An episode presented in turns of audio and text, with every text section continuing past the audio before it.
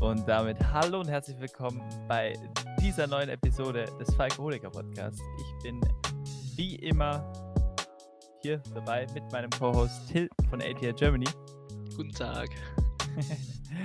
und wir reden über das Spiel der Falcons gegen die Saints, bei der die Falcons leider 16 zu 21 verloren haben. Daheim im Mercedes-Benz Stadium. Ähm, die Falcons hatten die Chance, das Spiel noch zu gewinnen am Ende des Spiels, haben es aber dann leider nicht geschafft. Äh, und viele weitere Sachen sind passiert. Till, fangen wir erstmal an. Wie hast du das Spiel geguckt? Wie geht es äh, dir? Mir geht es soweit gut. ähm, ja, Berufsschule nervt.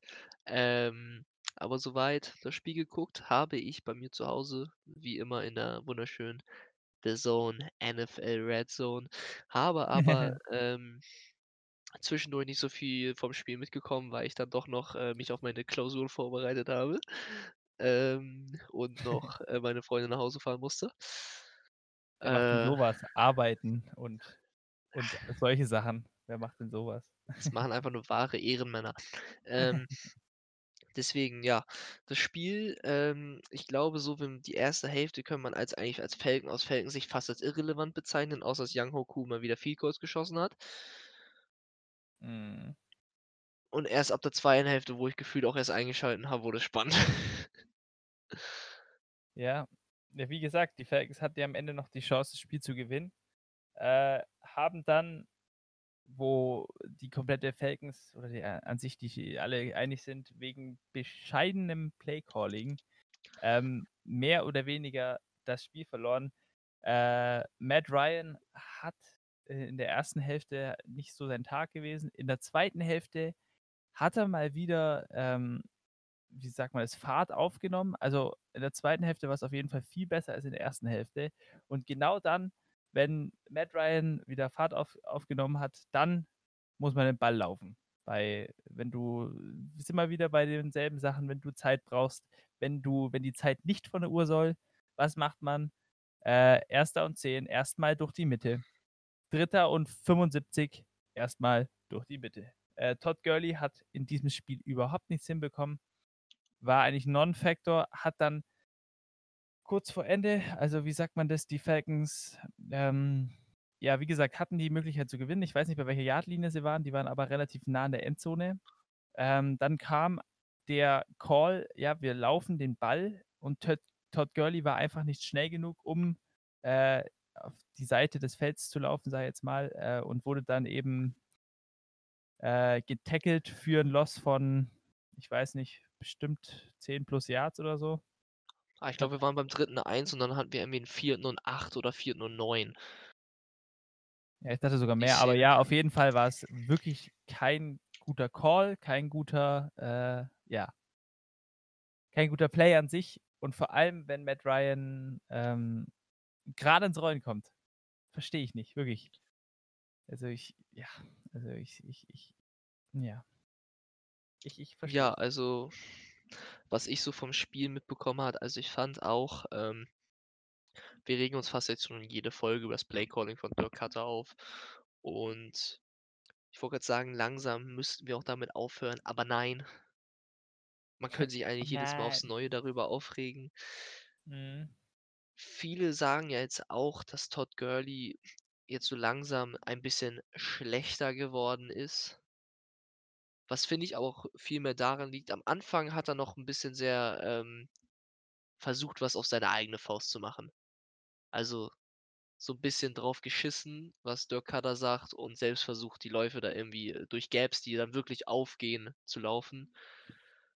Jetzt so Mhm. langsam läuft halt eher halt das, was Dirk Cutter ihm sagt. Ist natürlich die Frage zu langsam warum. Ähm, aber ich fand auch auch wenn Russell Gage zum Beispiel jetzt äh, einen soliden Tag hatte als äh, dritter Receiver, hatte auch zum Beispiel ein, zwei wichtige Drops, die Drives hätten am Leben halten können. Besonders einen bösen in der ersten Halbzeit beim dritten und acht. Die Szene ist mir auch noch so im Kopf geblieben, weil ich dachte mir so in dem Moment, wie kannst du den fallen lassen? Ähm, es war schön, wieder Julio Jones auf dem Feld zu sehen, ähm, besonders die ganze Zeit. Beziehungsweise halt ähm, nicht, dass er zur Halbzeit raus musste oder halt äh, dann irgendwie An die äh, Seitenlinie musste. Sideline Work. Hat auch ähm, wichtige Catches gemacht. Ich kann mich an, in, war das im vierten Quarter auch an eine wichtige äh, Third Down Conversion erinnern, die Julio in einem Mhm. sehr, sehr knappen Fenster gefangen hat und auch direkt danach Ja. getackelt wurde. Da hat der Matt Ryan tatsächlicherweise wirklich geholfen. Der war, der war, also ein guter Wurf auch, aber der war ziemlich schwierig zu catchen und den hat er auch. Also der war wichtig und den hat er auch gemacht. Ja, und am Ende des Tages mit 94 Yards, fast wieder 100 Yards. Ähm, und Calvin Ridley auch einen guten Tag mit äh, wieder über 100 Yards nach einer längeren Zeit, nachdem er ja auch wie Julio von Verletzungsproblemen geplagt war und auch ein, zwei sehr gute Catches hatte. Mhm. Der Martian Lattimore aber auch relativ oft äh, ganz schön alt aussehen lassen hat. Ähm, Das, das stimmt. äh, ich weiß nicht, ob du das mitbekommen hast, weil du ja nur Red Zone geguckt hast, so sporadisch sei jetzt mal. Ähm, nee, aber es waren auch einige, sag ich mal, Penalties dabei. Äh, und der hat wirklich nicht schlecht ausgesehen, Calvin Ridley. Wie gesagt, das, das, also das, die Offense an sich oder die das Passing Game lief in der ersten Hälfte überhaupt, überhaupt nicht. In der zweiten Hälfte, er hat es dann langsam Fahrt aufgenommen, aber äh, ich habe da einen interessanten Stat. Ähm, in den letzten drei Wochen hat Young Wei Ku 37 Punkte gemacht und das ganze komplette andere restliche Team 24 Punkte. Das zeigt dir mal, äh, wie die Falcons in der Red Zone einfach verkacken. Du musst dir überlegen. Wir sagen es immer wieder, wir sagen es die letzten Wochen immer. Äh, eigentlich läuft die Offense und dann schaffst du es mal wieder, äh, machst halt, aber in der Red Zone verkackst du es halt einfach. Und wirklich, also so, so gern ich Young Wei Ku mag und was für eine absolute Legende ist, er hat nur so viele Punkte, weil die Falcons halt einfach so inkompetent in der Red Zone sind. Ja, das stimmt. Ähm, ich versuche gerade zu überlegen, wann war unser letztes Spiel, wo wir in der ersten Hälfte einen Touchdown gemacht haben?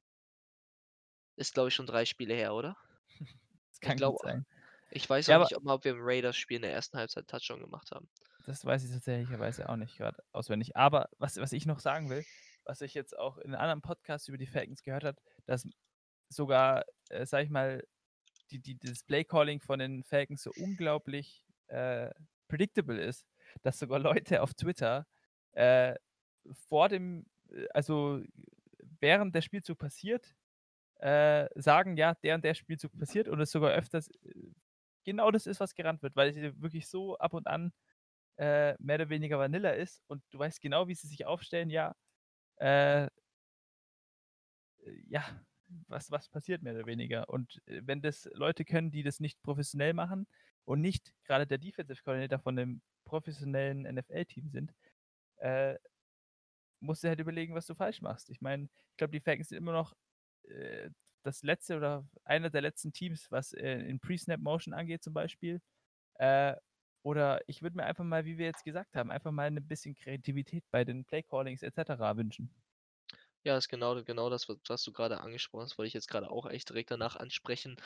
Ähm, ich meine, also wirklich Pre-Snap-Motions haben wir höchstens mal, dass sich der Running Back mit in die Flush dann begibt, also von der, von der Sh- Shotgun oder halt aus, aus dem Backfield halt auch an die Line oder halt eine Motion auf die andere Seite und das halt schon auch nicht sehr häufig.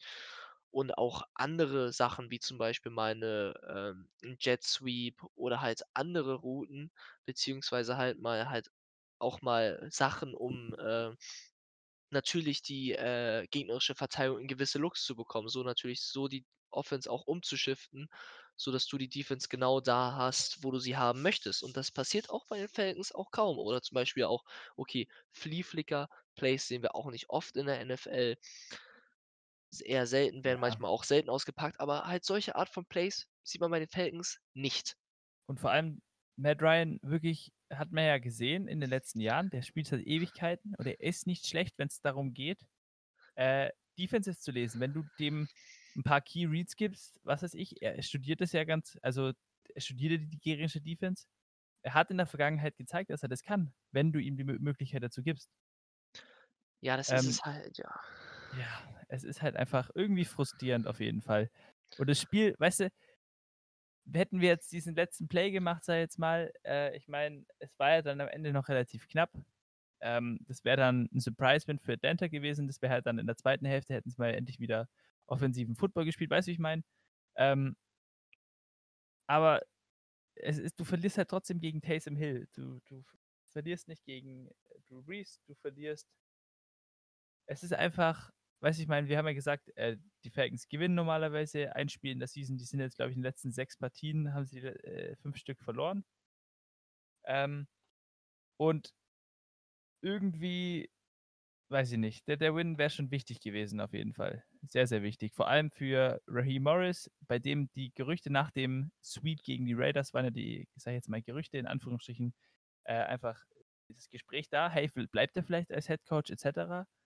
Ähm, aber ich weiß nicht, ob Arthur Blank, nachdem, dass sie gegen den äh, Division Rival zweimal verloren haben, in so einer Fashion mehr oder weniger, hm, weiß ich nicht.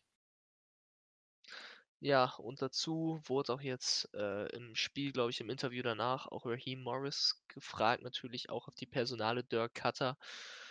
Und ich weiß gerade nicht mehr, welche genaue Antwort, aber es war halt eine sehr politische Antwort. Natürlich jetzt nicht gesagt, okay, Cutter ist, ähm, so wie wir es in diesem Podcast des Öfteren sagen, absoluter Müll. Ähm, deswegen, also ich denke, er wird nicht frühzeitig gefeuert. Leider. Ähm, dafür lohnt es sich diese Saison in Anführungszeichen. Hätte man gewonnen, hätte sich vielleicht noch. Das, das, das wären wir wieder bei wäre, wäre, was diese, also bei uns, äh, diese Saison ist so eine typische wäre das, wäre dies passiert, hätten wir nicht da kurz davor gechoked. Hätten wir nicht drei Spiele komplett bescheuert verloren. Ich wollte gerade sagen, ich glaube, darüber sollten wir jetzt nicht reden, was wäre passiert, wenn das und das jetzt eingetreten wäre. Deswegen, ähm, mhm. aber was halt auch nochmal zu Dirk Cutter sagen wollte, das Ding ist halt auch, ich weiß nicht. Ich meine, wir haben des Öfteren auch Plays, was, was man manchmal auch in Wiederholung sieht, wo Matt Ryan dann auch manchmal gesackt wird oder halt den Ball wegwerfen muss, wo kein Receiver offen ist. Und ähm, das regt mich halt auch oft auf, weil es liegt halt nicht meistens an den Spielern selbst, dass sie vom Talent her nicht offen sind, sondern einfach, dass die Routen in der Kombination oder halt die also Offensichtlichkeit, wie unsere Offense agiert, den Verteidigern ein viel leichteres Spiel natürlich macht, um uns Mhm. zu covern. Und natürlich, ähm, wann habe ich jetzt in den letzten Spielen bei den Falcons so einen richtigen Wide Open Catch gesehen, wo du mal so 'n Coverage Bust hattest? Das war alles vor der Bye Week und wenn erste Saisonhälfte so ein bisschen, aber nur vereinzelt. Sondern hast sonst hast du immer richtig viele richtig close Catches mit, äh, Hand nicht Handfights, aber halt, ähm, so maximal 1 Yard Separation wie auch dieser Catch von Mhm. Julio Jones bei der Third Down Conversion oder den äh, Catch von Kevin Ridley, den ihr sicher auch auf Instagram gesehen habt, ähm, wo er den ja in der Coverage krass dann auch gefangen hat, indem er sich ja mit dem Körper nach äh, so geturnt hat und sich so leicht gefallen hat. Aber es sind halt eher viele Contested Catch, anstatt auch viele, wo du sagst, okay, er war mal Mhm. wirklich ein, zwei, drei mehr Yards, also mit einer gewissen deutlichen Separation open. Ja, also wie du gerade schon sagst, wenn ich gerade überlege, äh, wenn ich mir andere Spiele angucke, so in der, in der, lass es in der Red Zone sein, wie oft da mit unglaublich weniger Talent, wir können jetzt schon wieder drüber anfangen, äh, Julio Jones, Karen Ridley, dann hast du noch äh, Russell Gage, da wo du manchmal denkst, ja, was der für Catches macht, weißt du, ich meine, äh, wirklich nicht schlecht. Mit dem Receiving-Talent, dann hast du noch Hayden Hurst, der eigentlich nicht schlecht ist im, im Passing-Game äh, wie das dann sein kann, wenn ich, also das hast du mir gerade da wirklich, wenn ich drüber nachdenke, wann war das letzte Mal, als du einen wirklichen krass offenen Receiver hattest oder ich kann mich Talent, höchstens kann es doch nicht so sein, dass das, dass das so selten ist oder halt so, wie du schon gesagt hast, so, so nah halt. Das ist schon übel. ich, ich kann mich höchstens an einen kompletten Coverage-Pass von den Touchdown von Ridley in der Endzone erinnern. Das war Woche 1, 2, 3, entweder Packers, Dallas oder Seahawks, auf jeden Fall ganz am Anfang. Aber sonst kannst du dich halt wirklich kaum an Plays erinnern, wo ein Falcons Receiver wirklich sehr, sehr weit offen war. Außer jetzt der eine Hayden Hurst Touchdown, den er einmal hatte, glaube ich, gegen die Vikings da zum Schluss. Das war auch äh, jetzt nichts zum Ernst nehmen, aber ich meine, hast du halt sehr, sehr wenig Plays davon. Und auch die Personale Hayden Hurst hat jetzt auch nur im Spiel gegen die Saints ein Catch gehabt für 9 Yards und ich denke, mit seinem Talent und das, was er an äh, Möglichkeiten in die ein eine Offense mitbringt, weil man muss ja schon sagen, er ist schon ein ein etwas mobilerer Tight End, der auch 'nen guten Catch-Radius hat, halt ein etwas bewegt sehr athletischer Tight End, der auch im Blocking mal einsetzen kann, aber halt deutlich glaube ich, immer noch unter seiner Performance, die er eigentlich zeigen kann, spielt oder eingesetzt wird in unserer Offensive. Mhm. Ja, äh wie du schon gesagt hast, Hayden Hurst in dem Spiel auch 'n Null-Faktor, äh, und an sich die Season irgendwie, äh ja, auch nicht die Season, die er haben hätte können oder sollen, sagen wir jetzt mal so. Klar ist er als Fan und vor allem wir als Biased Falcons-Fan, wir sagen es immer wieder, äh, immer mehr erwartet, aber trotzdem. Ähm, ich ich würde jetzt mal sagen, reden wir mal 'n bisschen über die Defense. Ähm äh, ich ich ich ich weiß nicht, ich ich hebe mir die positiven Sachen auf jeden Fall für die, äh also, die Defense an sich, lass es gesagt sein, war wirklich nicht so schlecht. Ich meine, es ist du spielst immer noch gegen, ähm Taysom Hill. Es waren hier und da es war ein ein, äh, zum Beispiel Coverage Bust bei 'nem Touchdown, äh, da hat Doug Questenard, ähm seine Aufgabe sozusagen nicht erfüllt und dann war die Nummer 10 von den Saints, mir fällt der Name grad nicht ein. Äh, Smith, der ist doch der Punt Returner von den äh, oder der Kick und Punt Returner von Äh den, äh, Saints. Ich glaube, Smith klingt gut, äh, dann 'n offenen Touchdown. Äh, ich meine, Michael Thomas hatte auch wieder knapp über 100 Yards, glaube ich. Ähm, und hier und da einfach 'n paar, sagen wir mal, nicht, so gute Plays, vor allem ein Taysom Hill Run für 46 Yards war, glaube ich, einer oder so. Ähm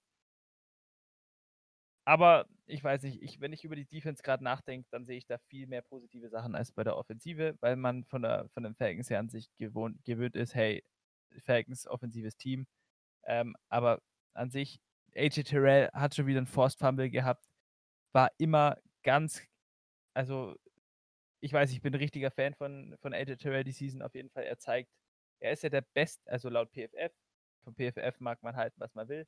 Er ist er ist zurzeit der bestgerankte Rookie, ähm, Cornerback. Und er hat auch äh, zum Beispiel auch fast 'ne Interception gefangen. Hätte er da noch s sich 'n bisschen mehr konzentriert, aber es war auch 'n schwieriger Pass zum Fangen. Ähm, und hat wirklich gut ausgesehen und hatte dann auch, wie schon sch erwähnt, äh, Taysom Hill, Forced Fumble. Der Ball ist leider out of bounds, aber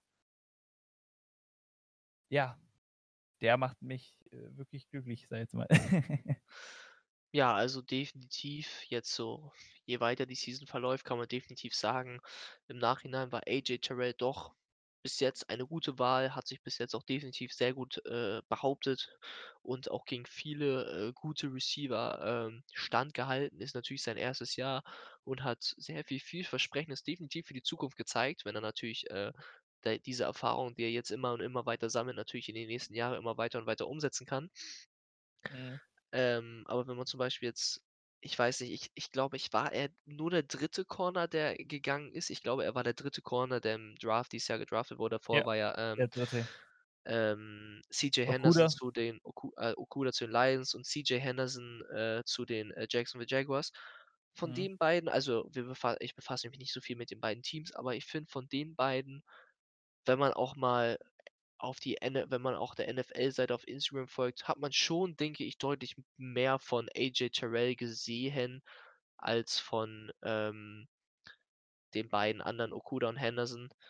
Obwohl man eh durch den zwischen den ganzen DK Metcalf Posts erst mal die alle finden muss, ver verliert man schon langsam die Übersicht zwischen Äh. DK Metcalf Posts und Patrick Mahomes, aber was soll man machen? Äh, ist echt so. Ah Gott. Äh, aber das ist mal wieder 'n ganz anderes Thema. Aber ich bin da bei. Ich ich ich verfolge die Teams natürlich auch nicht. Ähm, aber so de von dem, was man eigentlich hat man sich von Jeff Okudah, äh, speziell auch viel mehr erwartet, weil man es es hieß ist der Lockdown Corner. Aber wie gesagt, Cornerback ist 'ne unglaublich schwierige Position und vielleicht ändert sich das ja nächsten Jahren noch. Aber wer sind wir, um uns zu beschweren? Ähm, er sieht richtig gut aus, richtig sharp. Über Keanu Neal, er sieht auch immer, wie wir jetzt die letzten Wochen gesagt haben, auch immer wieder besser aus. Ähm, dann diese Woche, ähm, zum Beispiel, äh, Steven Means, äh, hatte mal 'n 'n Step-up-Game sozusagen. Letzte Woche war's ja Jacob Taudi Mer wie heißt er? Taudi Marina, Marina ist sein letzter Ich Name, das kann's weiß nicht ich. ich weiß, ich kann's aber nicht aussprechen, aber, äh, vor allem er. Ja, ich meine, äh, die Performance trotzdem, äh, ja, nicht ausreichend, um diesmal die die die die Offense zu carryen, aber ich weiß nicht, ich gehe mit 'nem guten Gefühl eigentlich in der Defense sozusagen an Sachen ran. Ich weiß nicht, ich, ich, ich finde es eigentlich ganz gut. Weißt du, ich meine? Äh, in welchem Sinne? Ja, definitiv. Ich weiß auch gar nicht, ähm, Matt Ryan wurde, glaube ich, auch gar nicht so oft in diesem Spiel gesackt, meine ich. also auf jeden Fall weniger als letztes Mal. Ich glaube, es waren, glaube ich, nur dreimal. Ähm, Anführungsstrichen. Ich glaube, weiß ich gerade nicht, bin ich gerade nicht sicher auf der, äh, und was definitiv schon mal besser ist natürlich als im ersten Spiel, ähm, wo Matt Ryan natürlich ständig unter Druck war. Deswegen kann man da schon sagen, dass die Offensive Line etwas zum. Positiven auch verändert hat. Aber wenn wir jetzt äh, zurück zur Defense kommen, ja, also jetzt seit der Bye Week muss man halt schon sagen, dass jetzt schon irgendwie eher die Defense unsere Stärke des Teams ist und auch Mhm. unsere Defense uns in irgendeiner Art und Weise auch in den Spielen hält. Weil wenn man sich jetzt äh, auch die ersten, das, das erste Quarter äh, zwischen, zwischen Falcons jetzt Saints, auch im ersten und zweiten Spiel oder auch die gesamte erste Halbzeit war schon sehr defensiv geprägt. Also beide Defensiven waren schon immer sehr stark. Auch gegen das Raiders-Spiel war unsere Defense natürlich auch umso stärker und auch in den Spiel jetzt so langsam nach der Bye Week ist unsere Offense wird gefühlt von den Punkten her immer schwächer und unsere Defense von der Leistung immer stärker. Ist natürlich die Frage jetzt, was für 'n A Einfluss da jetzt noch, äh, Raheem Morris, äh, groß drauf hat. Mhm. Ah, aber Ja, aber du musst ja auch überlegen, zum Beispiel die Defense hat dir äh, ein äh, Big Play gegeben. Steven Means hat äh, ihn getackelt oder gesackt und einem dann hat Dion Jones ihn recovered. Das war der Big Play, den du im Fourth Quarter gebraucht hast. Dann hat die, die Falcons haben dann einen Touchdown hingehängt. Ähm, weiß ich meine, die Defense ist eigentlich auch da in ihren größeren Momenten, sage ich jetzt mal, in den letzten paar Wochen. Aber es ist halt dann einfach die offensive Inkompetenz ab und an. Ähm, äh, ja, wie, wie du schon gesagt hast, die Defense carried, aber schafft es halt auch nicht immer. Ja, deswegen also den Hot Take, äh, oder den Punkt, den man aus den letzten Wochen mitnehmen kann, ist, dass die Defense uns sehr oft mega viele gute Möglichkeiten gibt, ein Game zu closen, beziehungsweise auch Touchdowns zu erzielen und es die Offense einfach aktuell unter dem Playcalling von Dirk Cutter einfach nicht nutzt. Und Mhm. somit stell dir vor, nur die Hälfte von den Field Goals, die äh, Young Hoku in den letzten Wochen gemacht hat, wären Touchdowns. Dann, äh, ich meine, dann wären wir wieder beim Wäre, Ja. Wäre. Aber ja, ähm, wie gesagt. In der Red Zone ist es auf jeden Fall ein Problem. Was mir noch gerade kurz eingefallen ist, dass dieses Spiel äh, bei den Third Downs äh, die Defense trotzdem ein Problem haben. Das wollte ich nur mal angesprochen haben oder erwähnt haben. Third Downs waren dieses Spiel zwar ein Problem, aber die anderen Themen werden dadurch eigentlich nicht schwächer gemacht. Äh, wollte ich nur erwähnt haben. Aber gehen wir doch mit dem, gehen wir doch mit dem guten, äh, guten Gefühl eigentlich raus. Komm, man muss ja ein bisschen positiv bleiben. Wir haben zwar jetzt gegen die Saints verloren. Äh, waren ja nur die Saints. r- regt unglaublich auf, aber ich, ich mir wurde ja gesagt, ich soll mehr positiv bleiben. Äh, ich bin excited, AJ Terrell. Äh, gefällt mir sehr gut. Ein paar Highlights auf der defensiven Seite hier und da. Äh, ja, ich, ich gehe mit den positiven Notes hier raus. Till. Ich Also, muss versuchen, mehr positiv zu bleiben. Also, falls ihr, falls, falls ihr Marco eine Freude machen wollt, schickt ihn doch ein AJ Terrell Trikot in Größe M vorbei. Größe M. Okay. L. Sorry, du wolltest ein Zelt tragen. So, ja, gut. AJ Terrell äh, Trikot kommt auf jeden Fall. Nä- Nächstes Jahr. Ja, kommt erstmal hier Keanu Neal Trikot und dann läuft der Hase. Ja, bei mir kommt das vierte Julio Jones Trikot. Ähm, Muss sein. Ah, it, it is what it is. Aber ich will Ah. das Thema mit einem tollen Thema beenden. Ich fand, wenigstens sahen wir geil auf dem Platz aus. Also Ja, ich fand das mattschwarze Helm mit dem alten Logo und dann noch schwarze Face Mask und die Trikot. Oh, sah das geil Ja, das war aus. schon clean, das war clean, das muss man schon sagen. Also ich würde sagen, wir hatten den freshesten Look an dem Spieltag wenigstens. Ja, und Und ich- äh, Michael Thomas ist immer noch die größte Spaß der Welt. Jedes Mal, wenn er einen Catch macht, Flex erstmal mit seinem Bizeps. für drei macht, macht so einen lächerlichen Flex und fühlt sich dann so übel cool. Oh, oh so ein Spaß, der Kerl. Wirklich jedes Mal denke ich mir, ah, der Junge macht mich so sauer. Und es ist, ich merke es einfach, was er für ein Spaß ist. und es freut mich. und ich bin ehrlich, ich finde, wir könnten eigentlich nur die ganze Zeit in unseren Throwback-Trikots spielen, die einmal in schwarz rausbringen, einmal in weiß und wir wären die cleansten Trikots der NFL. also die sind schon echt clean. Not gonna lie. Wirklich. Äh, bin ich auch ein Fan von. Aber wie oft spielt man mit dem im Jahr? Nur einmal? Zweimal? Einmal und jedes Mal gegen die Saints. Ja, muss sein. Und ja, jedes Mal am Thanksgiving-Wochenende, also am Nikolaus-Wochenende. Und jedes Mal wird man gewinnen, genau wie nächstes Jahr. Macht euch bereit. Witziger Fun Fact, ich glaube, wir haben jetzt, ich weiß nicht jetzt wie viele Jahre hintereinander, wir haben jetzt seit drei oder vier Jahren hintereinander in den Throwbacks Trikot gegen die Saints verloren. Ja, das wird sich jetzt ändern. 2020 war ein verrücktes Jahr, 2021 muss kommen. so muss ja. sein. Kommen wir zu den Formalitäten. Ich glaube, das war eine Folge, ja. Die Saints sind beschissen äh, mit dem Take was nicht beschissen ist, ist die Fanseite der Atlanta Falcons auf Instagram, ATL Germany, die natürlich von meinem lieben Co-Host Till gemanagt wird, bei der ihr immer alle neuesten Updates bekommt, geile Edits und natürlich Meinungen zum Spiel und alle Updates zu unseren Lieblingsteams. Ja, lasst ein Like da, ein Follow, ein Bussi äh, und sagt, sagt euren Großeltern Bescheid, dass es die Seite gibt weil sie ist ja. Wenn ihr dann schon dabei seid, auf Instagram zu sein, schaut doch gerne bei Marco auf Football und Weizen vorbei für absolut spannende Weizenfakten und auch äh, Tippspiele, äh, wo die Community nicht immer zu 100% richtig liegt und ich meistens nicht auf der Seite der Community bin und ich glaube, ich schon besser im Tippspiel stehen würde. Aber naja, deswegen. Absolutes Gerücht. Absolute Wahrheit.